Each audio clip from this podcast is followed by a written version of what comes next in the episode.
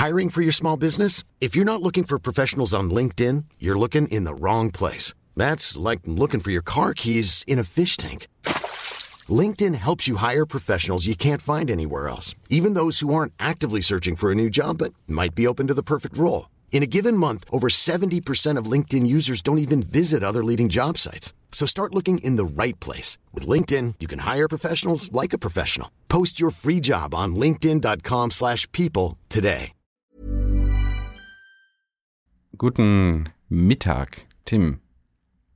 Lieber David, hi. Schön, dass es klappt, dass du wieder zurück bist, du Urlauber. mm, nur kein Neid. Nö.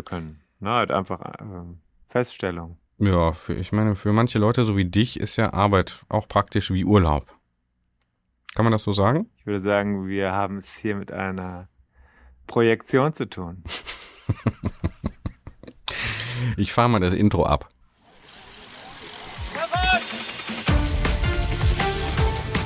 Hier ist die Kompaktkurbel unter den Podcasts. David Korsten und Tim Farin reden über 101 Dinge, die ein Rennradfahrer wissen muss und liefern dir Gesprächsstoff für deine nächste Runde. Gesprächsstoff für die nächste Runde und heute geht es um ein wichtiges Ereignis im Radsportkalender, wenn ich das, das richtig Wichtigste, sehe. Das Wichtigste, mhm, mhm.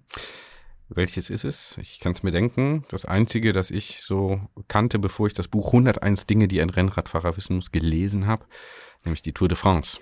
Ich habe ja selber, weißt du noch eigentlich? Stopp, ja. halt. Ja, ja. Äh, wichtiger Nebenaspekt ist die Tour de France. Äh, du hast Französisch in der Schule gehabt? Äh, ja, genau. Le der Turm. Le, le, Tour. Le Tour de France. Die Tour, Le Tour und der Turm, La Tour. Mhm, Ganz andersrum. Das sollte man vielleicht mal drüber nachdenken. Wieso ist das eigentlich so? Der Turm ist La Tour. Die Tour, Le Tour. Naja, vielleicht ist das irrelevant, aber mir macht es immer wieder ja, Kopfzerbrechen. Mhm, Im Zweifel auf den lateinischen Ursprung gucken.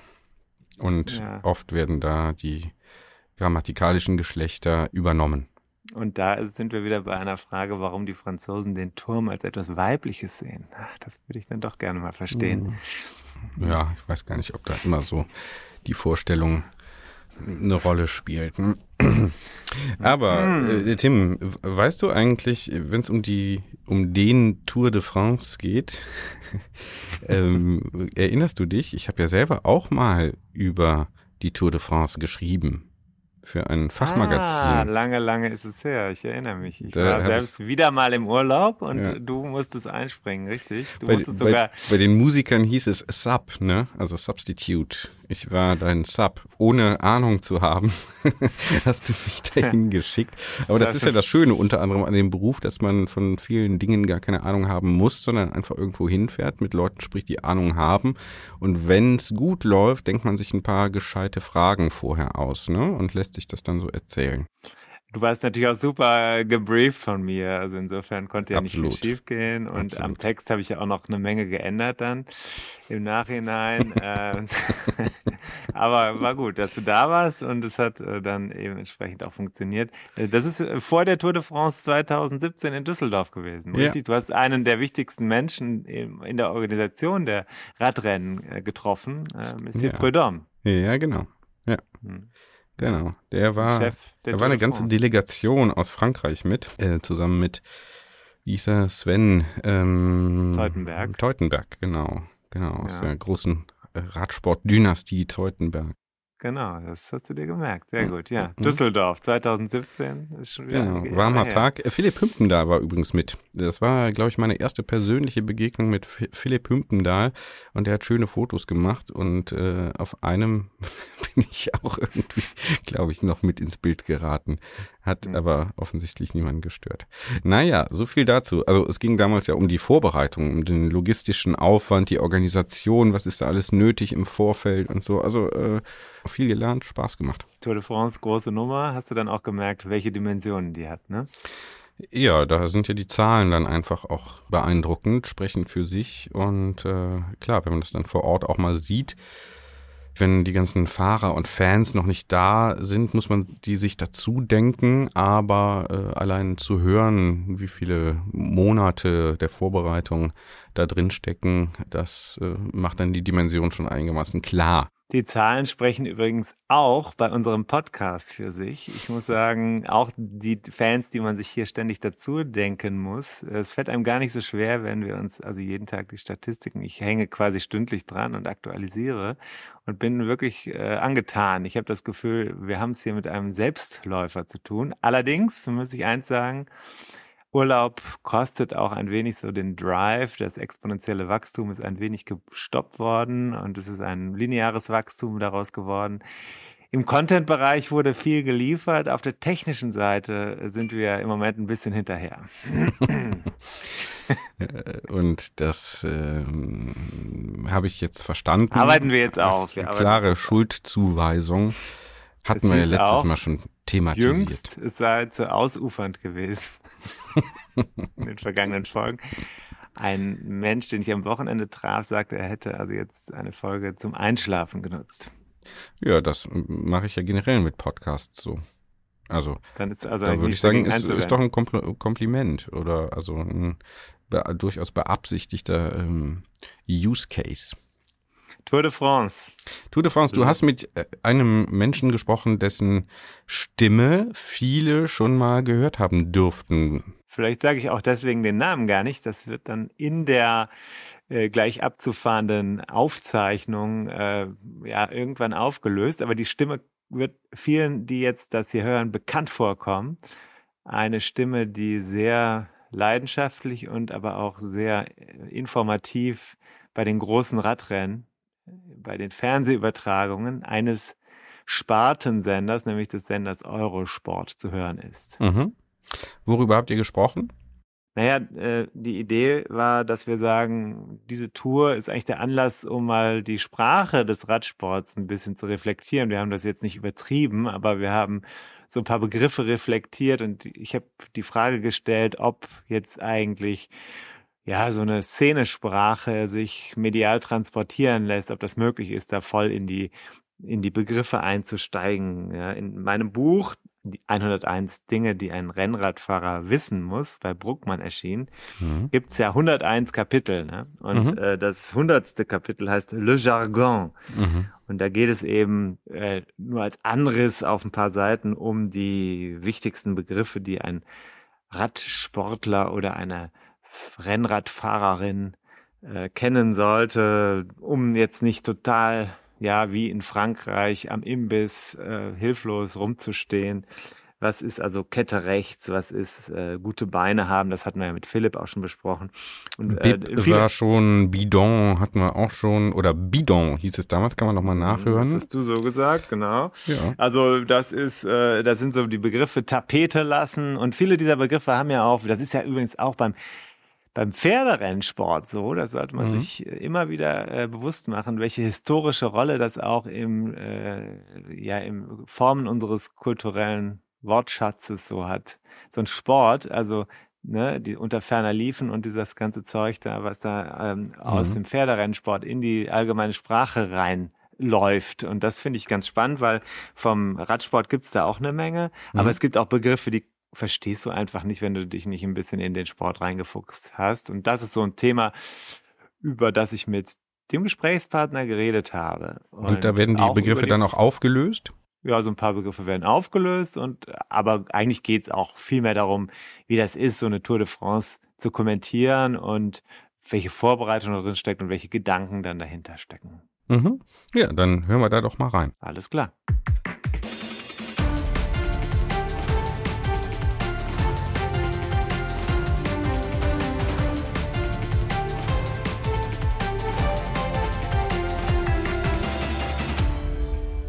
Ja, guten Morgen. Die Sonne scheint. Wir sind an einem Mittwoch im Juni. Die Tour de France ist gar nicht mehr so lange hin. Und am Mikrofon auf der anderen Seite in wo? In, in Overath, zu Hause im Bergischen. Sitzt eine Person, deren Stimme die ein oder der andere vielleicht kennt. Wer ist das? Ja, wer ist das wohl? Das ist eine gute Frage. Ich sitze übrigens nicht. Ich stehe, oh. wie ich es meistens mache, wenn ich arbeite.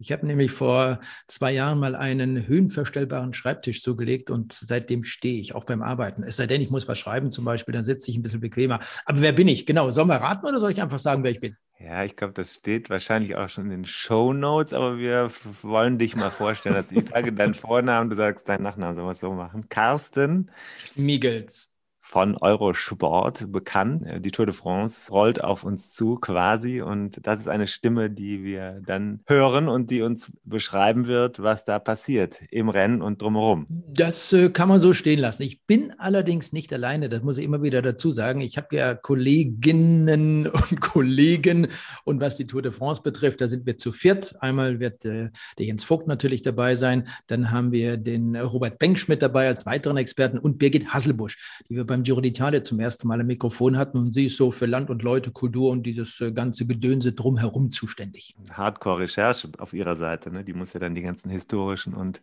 geografischen Fakten da zur Verfügung haben. Ne? Ja, absolut, absolut, absolut. Es gibt zwar, und da ist die Tour de France äh, vielen anderen Radrennen, Rundfahrten viele Schritte voraus, ein wunderbares Buch, das ist, keine Ahnung, fünf, sechs, sieben Zentimeter dick, so ein DIN A5-Buch. Und darin steht sehr, sehr vieles, aber trotzdem, du musst dich darauf vorbereiten, weil du nie weißt, was wann gezeigt wird. Mhm. Du musst dich auch vorbereiten. Du hast jetzt, äh, also ich sage es jetzt mal, wir haben den 16. Juni, wir haben noch ähm, elf Tage Zeit, richtig, bis die Tour de France in Brest äh, ihren Start nimmt. Wie musst du dich denn darauf vorbereiten, auf das, was dann drei Wochen lang passiert? Ich bereite mich eigentlich immer vor. Jeden Tag bereite ich mich vor. Natürlich nicht nur auf die Tour de France, sondern die ganzen anderen Programme, die wir sonst noch kommentieren. Und die Tour ist da schon ein bisschen speziell. Jetzt habe ich das Glück, dass ich 1997 zum ersten Mal bei der Tour de France dabei war und dadurch natürlich viele Informationen zwischenzeitlich habe, die sich angesammelt haben. Das alles äh, steht dann in meinem Computer drin. Aber ansonsten muss man schon ganz klar auf die spezielle Tour de France, auf die 21er Tour de France sich nochmal vorbereiten, verschiedene Dinge raussuchen. Also im Endeffekt kann man sagen, der Feinschliff, der beginnt dann auf die Tour 21 so zwei, drei Wochen vorher. Hm. Das ist schon, das muss man schon noch einkalkulieren und da bist du sowieso während der Etappen immer dabei, dich entsprechend noch vorzubereiten, weil es aktuelle Veränderungen gibt, in welcher Form auch immer. Dann gibt es Mitteilung der Mannschaften der Rennfahrer und das muss man auch entsprechend einarbeiten. Wo sitzt du eigentlich während der Tour de France? Nein, da machen wir gar keine... Stehst, Entschuldigung, du stehst, du stehst vielleicht bei der Tour de France, das sage ich jetzt. Nein, das, das kommt drauf an, Tim. Also wenn wir vor Ort sind, dann sitze ich auch, weil ich dort keinen höhenverstellbaren Schreibtisch habe. Das zum einen, das ist kein Luxus. Tour de France vor Ort zu sein, ist äh, brutale Arbeit. Nein, da sitzen wir tatsächlich, weil wir auch in diesen riesen Kabinen sitzen mit all den anderen äh, Kollegen aus anderen Ländern, von den anderen Fernsehanstalten und so weiter. Wir sind aber letztes Jahr zum Beispiel zu Hause gewesen aufgrund der Corona-Pandemie und das wird 2021 noch genauso sein, weil mhm. wir einfach noch nicht reisen können, noch nicht reisen dürfen. Wir wollen erstmal abwarten, wie sich das alles entwickelt. Also mhm. das ist wie bei vielen anderen auch, die zwischenzeitlich von zu Hause, das heißt aus dem Studio kommentieren. Und das ist bei uns ähnlich. Und dann sehen wir weiter, wie es äh, im kommenden Jahr weitergeht. Mhm.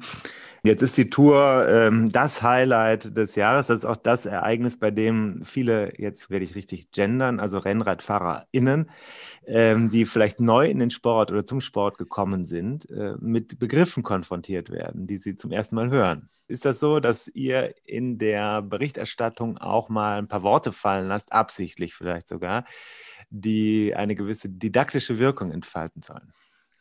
Nee, das machen wir eigentlich nicht. Nee? Wir, wir versuchen es so rüberzubringen, dass alle Leute das verstehen. Es gibt schon mal das eine oder andere. Vielleicht fällt es uns auch gar nicht auf, weißt du, dass wir solche Worte dann von uns geben. Äh, das mag sein, aber absichtlich äh, sowas nicht. Nee, wir wollen das äh, für alle Leute verständlich machen. Alle Leute sollen sich zum Radsport hingezogen fühlen. Und meine, meine Philosophie, kann man sagen, ist es von Anfang an, eben den Zuschauer zum Zuschauen zu bringen und dass er wieder zuschaut und dass er, wenn ihm das gefällt, wenn er wirklich Spaß an diesem Radsport hat, sich auch mal aufs Rennrad setzt. Im Grunde ist es mir mittlerweile egal, ob er sich aufs Rennrad, aufs Mountainbike, aufs Gravelbike, aufs E-Bike setzt. Hauptsache, er bewegt sich mit dem mhm. Fahrrad. Das ist für mich ganz also wichtig. Also anstecken, das ist schon die Idee. Ja, mhm. ja. Ähm, wäre sehr schön. Du bist ja jemand, der auch aus dem Sport kommt und äh, auch die, die, Sprache des Sports äh, ja aus dem aktiven Betreiben wahrscheinlich kennengelernt hat, oder? Ja, das schon. Ich habe mit zwölf Jahren angefangen, Rennrad zu fahren. Damals äh, als kleiner Steppke mit einem vom Verein zur Verfügung gestellten Rennrad. Und daher kenne ich so verschiedene Begriffe, logischerweise, gar keine Frage. Ja. Hat der Radsport eine ganz eigene Sprache oder zumindest in Teilen ein eigenes Vokabular? Ja, das haben wir zum Teil schon. Ich habe das besonders nochmal gemerkt, oder ich sage mal so, mir ist es aufgefallen, als wir den Giro d'Italia kommentiert haben und unsere Kollegin Birgit Hasselbusch war zum ersten Mal dabei und sie musste dann das ein oder andere Interview übersetzen von den Sportlern und auch von den sportlichen Leitern, den Teamchefs. Da ist sie dann über das ein oder andere doch gestolpert. Mhm. Da kam sie dann nicht ganz äh, so flott damit klar, aber das muss man einfach lernen, weil eben der Radsport da schon ein bestimmtes Vokabular hat. Mhm. Würdest du sagen, man erkennt jemanden, der in diesem Sport, sagen wir mal, gewachsen ist, äh, an der Wahl seiner Worte oder ihrer Worte? Naja, wenn du mit ihm über Radsport redest, dann könnte das schon der Fall sein. Ich hatte jetzt ein aktuelles Beispiel am Hinterrad aufhängen. Ja. Du weißt wahrscheinlich, was es bedeutet. Ja. Ähm, und, und was, das ist also wir müssen vielleicht mal den, äh, den HörerInnen jetzt erklären, die vielleicht ja. zum ersten Mal äh, sich mit solchen Begriffen auseinandersetzen. Das ist auch die Idee in meinem Buch gewesen. Was heißt das denn? Ja, hier am Hinterrad aufhängen. Ich habe letzte Woche leider diesen, diesen Begriff nutzen müssen aufgrund einer ganz, ganz, ganz, ganz traurigen Geschichte. Denn, boah, ich kriege jetzt noch eine Gänsehaut, wenn ich einfach dran denke, weil es ja schrecklich war. Und zwar, wir haben so eine Fahrradtruppe bei uns im Bergischen, die Samstaggruppe Locker und Lustig, hast du vielleicht schon mal gelesen. Mhm. Und äh, die sind dann auch am Freitag Richtung Bever gefahren und einer aus unserer Gruppe der hat sich dann eben am Hinterrad des vor ihm Fahrenden aufgehängt. Mhm. Das heißt, er touchiert dieses Hinterrad mit seinem Vorderrad und kann das nicht mehr aussteuern. Mhm. Das war so brutal, so schlimm, dass er die Kontrolle über sein Fahrrad verloren hat. Das war eine kleine Straße, du kennst ja im Bergischen, warst du da auch schon ein paar Mal unterwegs, ohne Mittelstreifen und solche Sachen. Also da passt gerade mal anderthalb Auto rein. Und er knallte dann, weil er die Kontrolle über sein Fahrrad verloren hat, auf die gegenüberliegende Fahrbahn und wurde frontal von einem Auto erfasst. Oh und äh, ist dann leider noch an der Unfallstelle verstorben. Und das sind so brutale Sachen. Also Hinterrad aufhängen. Ich habe dann diesen Begriff natürlich genutzt, weil es einfach so war. Ne? So stand es auch am Ende in der Zeitung. Mhm. Aber das sind so Sachen, äh, ja, die, die kennt man als Radsportler dann, wenn man über solche Begriffe spricht. Das ist natürlich da weiß jeder, was ja, ein besonders tragisches äh, Erlebnis. Ja. Ähm, das ist ja. mir selber mal äh, weniger schlimm passiert. Auf Mallorca bin ich irgendwo auf bei 312 Kilometern an irgendeiner Stelle mhm. auf freiem Feld. Da fuhr man mit fünf oder sechs Mann hintereinander, bin ich der Letzte gewesen und bin einfach so ja. in Gedanken verloren, dem Vordermann hinten reingerollt. Der, wir fielen fielen beide auf den Boden, aber ist nichts Schlimmes passiert. Also in dem Fall mhm. war es besser. Ja, das ist natürlich ein Begriff, der unterschiedlich schlimme Konsequenzen haben kann. Diese Worte, aber würdest du sagen, die solche, solche ähm, äh, ja, Termini, um es mal theoretisch zu sagen, äh, die bringst du aber schon und erklärst sie im Zuge einer einer Kommentatorenrolle. Äh, also du, du hast so ein paar Worte, die auf jeden Fall fallen müssen oder von denen du manchmal sagst, okay, das ist jetzt kein allgemeinverständliches Wort, das muss jetzt mal für die Laien äh, auch mit zwei, drei Sätzen erklärt werden, was es eigentlich ist. Zum Beispiel den Stehgeiger spielen oder keine Ahnung, Kette rechts. Ja, sowas auf jeden Fall. Klar, das, das kennt nicht jeder. Kette rechts oder, oder Lutscher oder sowas, mhm. weißt du, oder Abstaube, solche Sachen. Genauso. Die kennt ja nicht jeder. Und die muss man dann schon entsprechend erklären, gar keine Frage. Ja. Oder genauso am Hinterrad aufhängen. Du, das passiert ja auch bei den Berufsradfahrern. Mhm. Ne? Ist ja nichts Ungewöhnliches. Ähm, glücklicherweise passiert, wie du vorhin auch gesagt hast, in der Regel relativ wenig oder so gut wie gar nichts. Mhm. Aber das sind so Begriffe, die muss man dann schon noch ein bisschen erklären. Mhm. Welche Sprache ist eigentlich die wichtigste Sprache, die man beherrschen muss, neben der deutschen Sprache natürlich? Französisch? Na, na, früher, früher war es schon Französisch, gar keine Frage. Als ich meine erste Tour de France eben 97 mit Rudi Altig gemacht habe, da gab es noch relativ wenige, die Englisch gesprochen haben. Und zwischenzeitlich sind ja, ob es jetzt äh, südafrikanische oder australische, amerikanische Mannschaften sind dabei, ähm, da wird dann Englisch gesprochen, auch auch wenn ich jetzt Mannschaften äh, aus den Emirates nehme oder Bahrain zum Beispiel, die sprechen auch in der Regel Englisch und nicht Französisch. Natürlich gibt es immer wieder Leute, die sprechen dann äh, Französisch.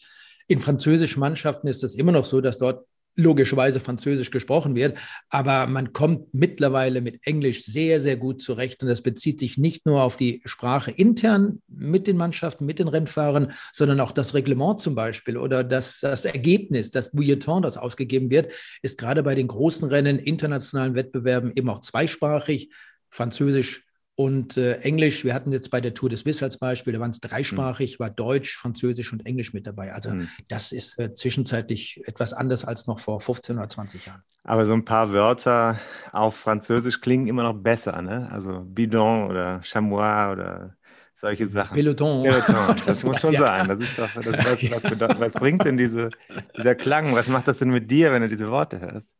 Naja, weißt du, das ist genauso, wenn ich, äh, die Tour de France kommt nach Paris. Jeder würde sagen, äh, bist du blöd, was sagst du da, das ist Paris, ja. ne? Und, äh, und, oder Paris-Roubaix. Das hat schon etwas ganz Besonderes, gar keine Frage, wenn man so die, die Städte ausspricht. Mhm. Valence, und das hat schon etwas ganz Besonderes. Der, der Mont Ventoux, das ist einfach, das sind auf der anderen Seite auch wieder äh, äh Mythen im Endeffekt, ja. sowas. Ne? Gerade wenn du den Mont Ventoux nimmst oder Col de Tourmalet, würde ja keiner Col de Tourmalet sagen ja, oder sowas. Ja. ja, da hat die französische Sprache, auch das italienische, die haben da schon etwas ganz Besonderes. Die deutsche Sprache ist ja eher ein bisschen härter, mhm. kann man mal sagen. Ne? Ja. Hast du vielleicht Lieblingsbegriffe, also kuriose Dinge? Ich sehe gerade in meinem Buch Chasse Patat äh, das ist so eine Sache. Ich weiß nicht, ob es bei dir Worte gibt, die, äh, die vielleicht auch gar nicht so oft fallen, aber die, die so klingeln oder wo du sagst, das ist lustig. Stehgeiger finde ich persönlich auch noch. Nee, habe ich jetzt nichts Spezielles, muss ich ganz ehrlich sagen. Ist manchmal so, wenn jetzt Jens Vogt oder auch, ja, bei Rolf Aldag weniger, aber bei Vogte kommen dann schon mal so ein paar Sachen rüber, aber ich habe da nichts Spezielles. Musst du manchmal grübeln und äh, denken, was meint er jetzt eigentlich da gerade, der Jens Vogt? In, in Bezug auf seine Begriffe? Ja. Nee, eigentlich nicht. Nee, nee, nee, nee. nee. Hast du alle drauf. ja, in der Regel schon, fast alles. Ja, so, also wenn jetzt jemand draußen auf der Straße sagen würde, boah, ich muss heute nochmal am Horn ziehen, ja? ja. Für dich wäre das klar. Wenn ich diesen Begriff im Alltag verwende, um zu sagen, heute muss ich nochmal richtig Gas geben mit meiner Arbeit, das kann man ja auch machen. Ne? Äh, für, ja, ich sag mal ja, so 95 Prozent der Bevölkerung würden nicht wissen, was ich meine. Ja, das ist aber auch so, Tim, weißt du, wenn jetzt gerade dieser Begriff am Horn ziehen oder mhm. sowas, mhm. dann gibt es wiederum Zuschauer, die Tour de France schauen sich viele an, die sonst das ganze Jahr hinweg überhaupt keinen Radsport sehen. Die melden sich dann entweder über Instagram, über eine E-Mail, in welcher Form auch immer oder über Facebook und sagen, äh, am Horn ziehen, das ist kein Horn, das ist doch ein Lenker, ja. an dem der zieht. Und insofern ist es da manchmal so eine Gratwanderung auch für uns, weißt du, am Horn ziehen, das ist zwar für die, die sich in dieser Sprache auskennen, sehr, sehr gut, aber für jemand, der nur einmal im Jahr die Tour de France guckt, der denkt, was machen die denn da? Und dann, wie ich vorhin schon sagte, sollte es zum Teil natürlich auch so sein, dass es äh, die meisten Leute verstehen. Gut. Oder dann eben hingehen und das Horn nochmal darstellen. Was ist das überhaupt? Vogte meint natürlich den Lenker. Ja. Alles klar, also erklären und aber auch die Melodie klingen lassen. Französisch darf ich sagen, beim Giro mehr Italienisch verständlicherweise. Das klingt ja dann auch, die Landesfarbe kommt mit rüber. Äh, aber bei der Deutschland-Tour könnte man auch einen französischen Begriff nutzen, oder nicht? Ja, natürlich, gar keine Frage. So, jetzt, das ist also, da, da müssen wir einfach zuhören. Das ist ja sowieso die Aufforderung. Drei Wochen alles äh, schauen und die Ohren spitzen. Ne? Also, ihr gebt euch ja sehr viel Mühe. Es wird, kommt ja auch wahnsinnig gut an, die lebhafte und sehr unterschiedliche Kommentierung. Worauf müssen wir denn jetzt eigentlich besonders achten? Du hast ja die Tour de France schon ein bisschen im Blick. Du bist zwar noch in der letzten Vorbereitung, aber ausgeglichener Parcours, sehr viele verschiedene, ja, Charaktere von Etappen. Ähm, was meinst du? Was ist das eine spannende Tour, die da auf uns zukommen wird? Na, grundsätzlich würde ich mal sagen, dass die letzten Rundfahrten, nicht nur die Tour de France, auch Giro und Spanien-Rundfahrt, sehr interessant gewesen sind. Was mir auch sehr gut gefallen hat, dass viele junge Rennfahrer kommen, egal ob ich jetzt Georgen Hart nehme im letzten Jahr beim Giro, Egan Bernal oder äh, Tadej Pogacar mit Primus Roglic im letzten Jahr. Das sind alles andere neue Typen, die den Radsport in einer gewissen Form auch etwas äh, auffrischen, verändern. Und das tut einmal der Tour de France auch gut, all den anderen Radrennen auch. Und wenn man die Tour insbesondere nimmt, gibt mehr Zeit für Kilometer, viele Zeit für Kilometer, weniger brutal schwere Bergetappen. Natürlich fährt man zweimal auf den Mont Ventoux hoch und runter, aber das ist alles irgendwo im, im Bereich des Möglichen, des Machbaren. Und mhm. die Rennfahrer, das weißt du genauso wie viele, viele Zuschauer auch, sagen ja immer, wir machen das Radrennen schwer oder entsprechend leicht. Und ich kann den Mont Ventoux zweimal hochfahren und einmal im Grunde ganz entspannt hochfahren und das letzte Mal dann entsprechend schnell, je nachdem, ob eine Spitzengruppe rausgefahren ist. Das macht eben dann auch eine Tour entsprechend schwer oder etwas leichter. Aber wenn ich mir jetzt mal anschaue, wie sie verläuft, zum Beispiel mit den 3400 Kilometern zum Beispiel, Tini ist mit dabei, da mussten wir, letztes Jahr war das diese Etappe dort absagen, dann Lys Ardiden und solche Sachen. Also da freue ich mich drauf. Auch die Etappe Richtung Andorra zum Beispiel. Das sind so wunderschöne Dinge. Ich finde jetzt Andorra nicht unbedingt eine, eine schöne Stadt, also Andorra la Vella, die, die Hauptstadt dort, weil es einfach viele hochgebaute Gebäudekomplexe sind und viel Schnickschnack, dass du dort äh, entsprechend kaufen kannst. Aber ansonsten die Gegend dort unten finde ich einfach traumhaft schön. Die Pyrenäen finde ich super schön, persönlich schöner als die Alpen zum Beispiel. Und das sind so Dinge, auf die ich mich natürlich auch besonders freue. Bretagne gleich am Anfang, das sind super spannende Etappenmüde Bretagne, die Etappenankunft mhm. gleich am, am Sonntag, dem 27. Juni und all diese Sachen. Also das ist schon etwas Besonderes, ja, genau. Und äh, das ist schon etwas Besonderes, auf das ich mich freue. Gerade Bretagne, die eben auch landschaftlich wunderschön ist. Wie, mhm. wie, eigentlich wie ganz Frankreich, muss man ehrlicherweise sagen. Mhm. Ähm, also Vielfalt, das ganze Land ist zu sehen. Ähm, ihr habt auch Spaß äh, bei dieser Arbeit. Das kann man vermutlich nicht nur hören, sondern das ist auch so. ne? Ja, ist so. Kann man ruhig so stehen lassen. ist aber auch wichtig. Jetzt, jetzt frage ich dich äh, nach einem Tipp. Tipp, also so wie das momentan aussieht, ähm, hast du schon, ich, ich sage jetzt mal einen Carapaz. Ja. Warum nicht? Den, den habe ich auch schon auf der Uhr, ja. Aber ja, ich würde sagen Garen Thomas. Ich würde sagen Garen Thomas. Auch gut, ja, auch, auch sehr gut, gar keine Frage. Aber weißt du, Ineos hat so viele Karten, die sie spielen Eben. können. Und äh, ob das jetzt ein Garen Thomas ist, Tau Georgen Hart, glaube ich jetzt persönlich weniger, weil er noch nicht in dieser Rolle ist. Aber da liegt man schon relativ gut äh, bei dieser Mannschaft. Mhm. Jetzt musst du mir noch sagen, für Menschen, die also das Hobby für sich entdeckt haben, Corona war ja so ein Schlüssel, ne? Kann man das, was die äh, Jungs dann erleben, in irgendeiner Form selbst auch nachspüren? Hat man einen Bezug zum Profisport, zu dem, was dort passiert? Oder ist das einfach eine vollkommen andere Welt? Na, es ist schon eine etwas andere Welt. Ich würde aber nicht sagen, dass es eine vollkommen andere Welt ist. Man muss einmal sehen, dass diese Berufsradfahrer am Start der Tour de France, auch bei allen anderen Rennen, seit, seit vielen Jahren, zum Teil Jahrzehnten auf dem Fahrrad sitzen, auf dem Rennrad und sich äh, sportlich betätigen das ist schon etwas, was natürlich auch die Fähigkeit bringt, dass du so eine Tour de France über drei Wochen überhaupt überstehen kannst. Dieses äh, spezielle Training, äh, Körpergewicht und alles, was dazu kommt, äh, die leben davon, die verdienen zum Teil wirklich sehr, sehr viel Geld mit. Da sind die natürlich auf einem ganz anderen Niveau unterwegs. Aber man kann es in ähnlicher Art und Weise selber erleben. Und jeder, der jetzt ein bisschen Spaß am Fahrradfahren gefunden hat, der vielleicht auch ein Rad hat oder ich sage es mal eben auch wieder ein Mountainbike oder ein Gravelbike, der damit durch die Gegend fährt, der weiß am Anfang relativ schnell, wie schwer, wie strapaziös das Fahrradfahren mhm. sein kann. Wenn du von A nach B mit null Höhenmeter fährst, ist das alles kein Problem. Das läuft einigermaßen. Höchstens der Wind könnte da noch eine Rolle spielen. Aber wenn du dann so ein paar Hügel einbaust, hast mal drei, vier, fünf, hundert Höhenmeter, vielleicht auch mal, wenn du ein bisschen besser bist, tausend, dann merkst du spätestens am zweiten, dritten, vierten Tag in Folge, dass das brutal schwer ist. Und dann muss man eben trainieren und kann seine Leistungsfähigkeit dadurch verbessern. Man wird natürlich nie auf dieses Niveau kommen, um eine Tour de France zu fahren. Hängt ja auch vom Alter ab. Aber man kann ungefähr mitfühlen, was die Profis dort erleben, was sie leiden. Man kann, wenn man das nötige Kleingeld hat, sich auch so eine Rennmaschine ja, kaufen, wie sie von den Profis benutzt werden.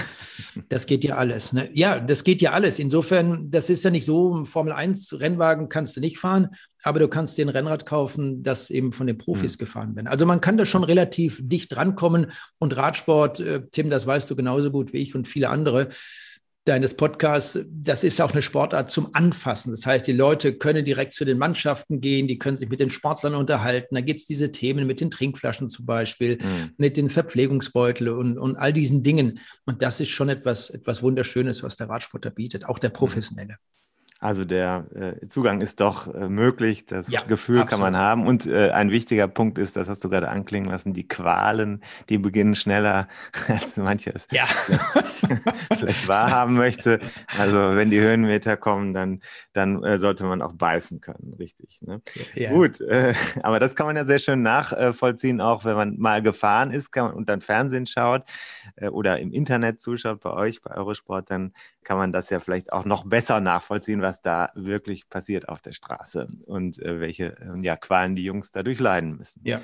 Wunderbar, Carsten. Äh, ich wollte dich noch fragen, ob du beim Begriff gute Beine haben äh, oder sogar gutes Bein haben, den Plural oder den Singular verwendest. Es gibt Radsportler, die sagen nicht, ich habe heute gute Beine, sondern ich hatte gutes Bein. Was ist da richtig? Ich sage immer, ähm, äh, ich habe gute Beine. Klingt besser, ne? Das andere klingt irgendwie, das andere klingt irgendwie so ein bisschen ja. sprachlich schwierig. Ja, ja, Alles klar. Carsten ja. Miegels. Äh, wir haben die Kompaktkurbel unter den Podcasts angekündigt und ich glaube, wir sind kompakt geblieben und könnten jetzt in die Vertiefung gehen. Das machen wir drei Wochen lang. Äh, ich habe die ZuhörerInnen aufgerufen, mal einzuschalten und immer wieder einzuschalten. Ich danke dir recht herzlich für deine Zeit. Ich danke auch, Tim. Und Kette rechts, Gerne, Kette rechts. Bitte. Jawohl, Kette rechts, aber ganz rechts. Du. Große Scheibe, Kette rechts.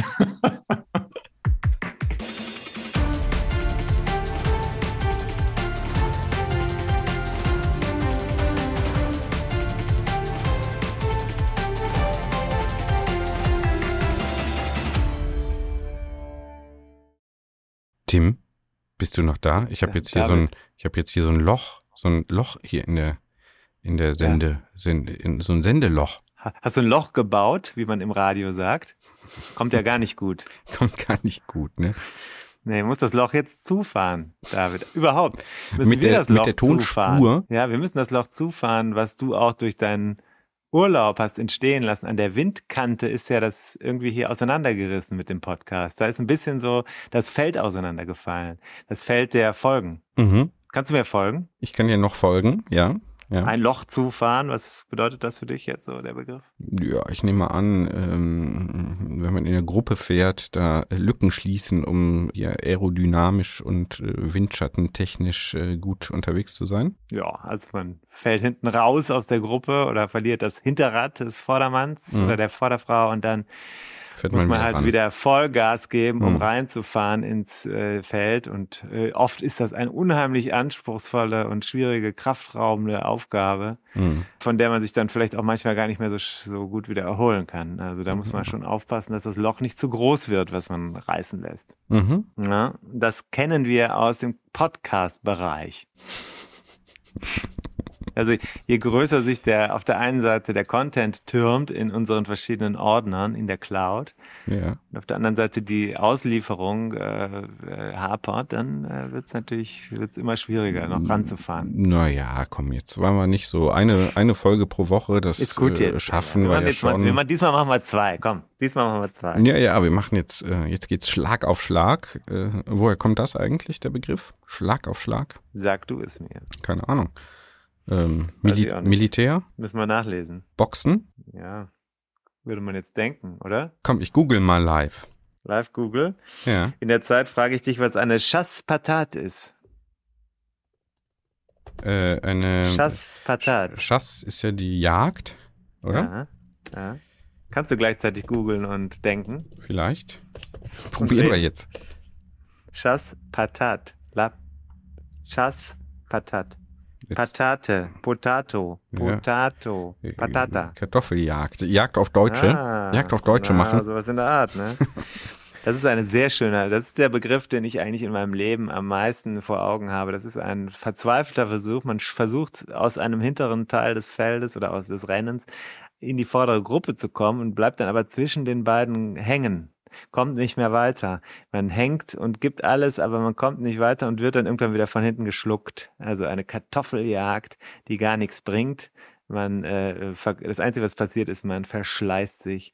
Und so, David, geht es mir in meinem Leben mit 45 Jahren und dem Versuch, immer noch was Neues zu starten, einen Podcast oder so, und dann immer auf halber Strecke wieder dann eingefangen zu werden von den ambitionierteren, talentierteren und einfach besseren Menschen. Also, äh, der Ursprung ist nicht ganz geklärt. Es gibt zwar den Wortinspektor von MDR Jump und der hat anscheinend Erklärungsversuche gestartet. Die kann ich mir jetzt im Podcast von MDR Jump Wortinspektor aber nicht parallel anhören. Vielleicht lösen wir es noch auf, vielleicht auch nicht. Manche Fragen müssen ja auch einfach offen bleiben, so wie ähm, dein Karriereweg dir ja auch in weiten Teilen noch offen steht, wenn ich das mal ähm, beruhigend und motivierend äh, sagen darf. So, was tippst du denn jetzt? Wer gewinnt die Tour de France? Ähm, wer fährt mit? Alles klar. Sehr schön. Kündige jetzt hier schon mal an, um auch den Druck hochzuhalten, dass wir an den Ruhetagen der Tour de France Specials bringen werden. Oha. Verlassen wir so ein bisschen die, unsere 101 Kapitel und werden die Highlights der Tour de France aufarbeiten, damit äh, unsere ZuhörerInnen auf dem Laufenden sind, aber wir werden natürlich einen etwas anderen Blick darauf haben als alle anderen, denn das bringt ja sonst nichts. Wir haben weder die Kompetenz noch die Zeit, um uns da anders aufzustellen. Wir können nicht der Sportschau Konkurrenz machen. Wir machen das anders, richtig? Ich sowieso. Vermuten bei Bier. Fachliche Expertise kann ich sowieso nicht mit dienen. Ich kann mit Beobachtungen und äh, blöden Fragen dienen und äh, vielleicht auch eine modische Bewertung der verschiedenen Trikots vornehmen. In diese Richtung dachte ich auch.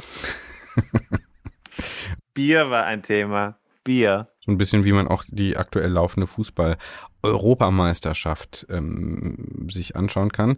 Wusstest du eigentlich, dass die Basketball-Bundesliga-Saison jüngst zu Ende gegangen ist? Mm, Habe ich gehört. Wer hat gewonnen? Wenn ich mich nicht täusche, äh, ist Bayern München, äh, Alba Berlin Deutscher Meister geworden. Richtig, richtig. Alba Berlin hat, hat am Ende doch gewonnen. Mhm, lohnt sich das nochmal anzuschauen. Das ja? letzte, letzte Spiel äh, war schon gute Leistung.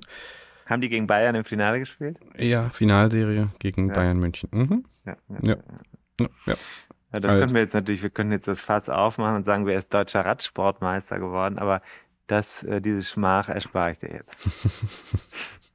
ja, ich lese ja keine Zeitung mehr, ne? Keine Zeit. Nur Output. Aber weißt du, wusstest du schon, dass wir morgen von einer Zeitung interviewt werden? Du hast sowas angekündigt, ja.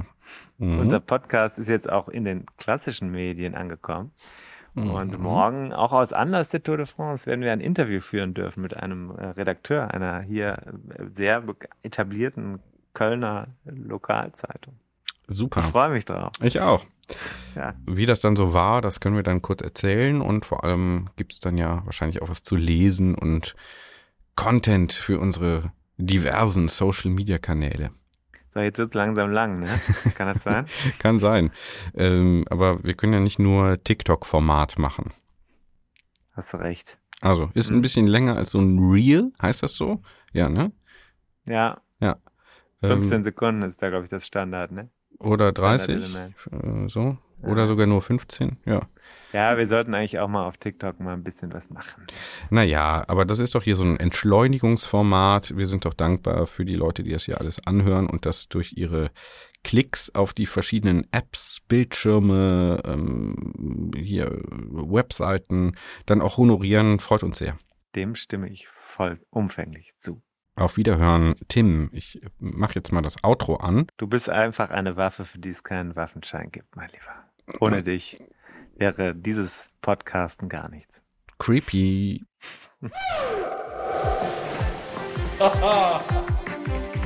Und da sind wir schon im Ziel dieser Episode von 101 Dinge, die ein Rennradfahrer wissen muss. Die Kompaktkurbel unter den Podcasts. Hast du Lust auf mehr Wissen, mehr Anekdoten, mehr Spaß und Inspiration für deine nächste Radtour? Dann kannst du ja mal nach dem Buch schauen. Das gibt es natürlich in gedruckter Form und als E-Book vom Verlag Bruckmann. 101 Dinge, die ein Rennradfahrer wissen muss. Überall, wo es Bücher gibt. Also im Handel und im Internet.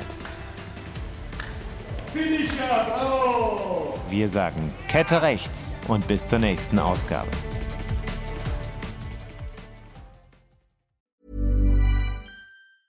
Mom deserves the best, and there's no better place to shop for Mother's Day than Whole Foods Market. They're your destination for unbeatable savings, from premium gifts to show-stopping flowers and irresistible desserts. Start by saving 33% with Prime on all body care and candles. Then get a 15-stem bunch of tulips for just $9.99 each with Prime. Round out Mom's menu with festive rosé, irresistible berry chantilly cake, and more special treats. Come celebrate Mother's Day at Whole Foods Market.